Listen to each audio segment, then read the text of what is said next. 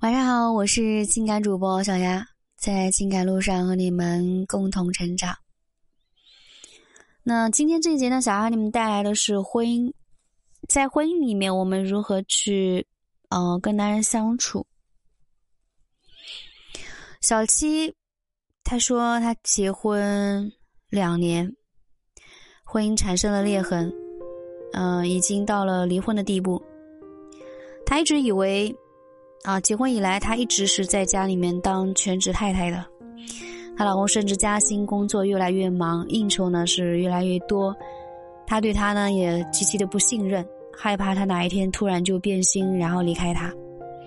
啊，原本好好的爱情就吵着吵着就四分五裂了。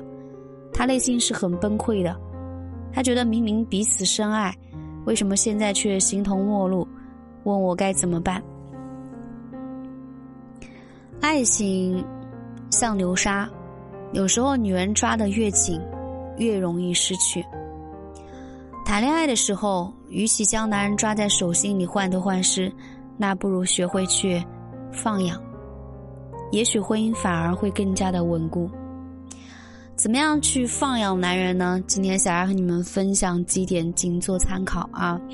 首先，私人空间。很多新婚的男人在抱怨：“哎呀，再也没有以前的日子了。”什么是以前的日子？以前的日子就是意味着他可以自由的支配时间，做自己想做的事情。可是结婚之后，男人感到自己变得变成了老婆手中的悠悠球，稍微跑远一点啊，就被老婆拽回来了。所以结婚以后呢，她一直对丈夫是采取放养的方式，所以她几乎。是从来不过度去干涉他的决定，也不影响他的人生，尊重他，也信任他。因为真爱，它就是一种自律。他深爱你，他就会懂得管住自己的心，给足你安全感。如果说他管不住自己的心，只能说在他心里面你不是那么重要，所以不懂得珍惜。因为不爱，所以他才不会顾及你的所需，也不会顾及你的感受。所以忠诚与否，嗯，不是你管经济大权，也不是你随时的监控，而是靠的是自我约束。第二，有话直说，有什么话不能直接说出来呢？许多男人都曾经发出这样的抱怨，而女人呢，就喜欢用兜圈子的方式来表达自己的想法。啊，在情感方面。再聪明的男人，他也是跟不上女人的脑子的。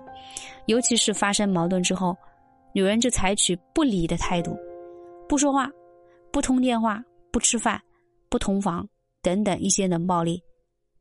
其实男人希望用简单的方式来处理之间的问题，啊，这是第二点要说的，有话直说。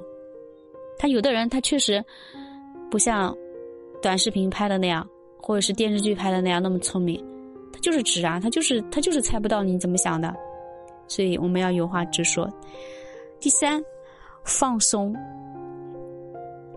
除了睡觉和必要的工作，男人好像总是热衷于动，啊，他们热衷于打球啊、爬山啊、骑车啊等等一些户外活动，啊，不用怀疑，即便是在家，他们也要有音乐相伴。你想让男人安安静静的待着，他会闷得难受。哪怕他放假啊，有你看那边，我一放假我就看到那个河边好多人在那钓鱼，为什么不待在家里呢？爱情不是牢笼，它能够让人快乐，那这份快乐是自由自在的，是相互吸引的，不是彼此的监视和管束。因为世界上没有人愿意被另一个人管着，男人尤其是这样的，男人的天性他就是爱自由、爱探索、敢闯敢拼。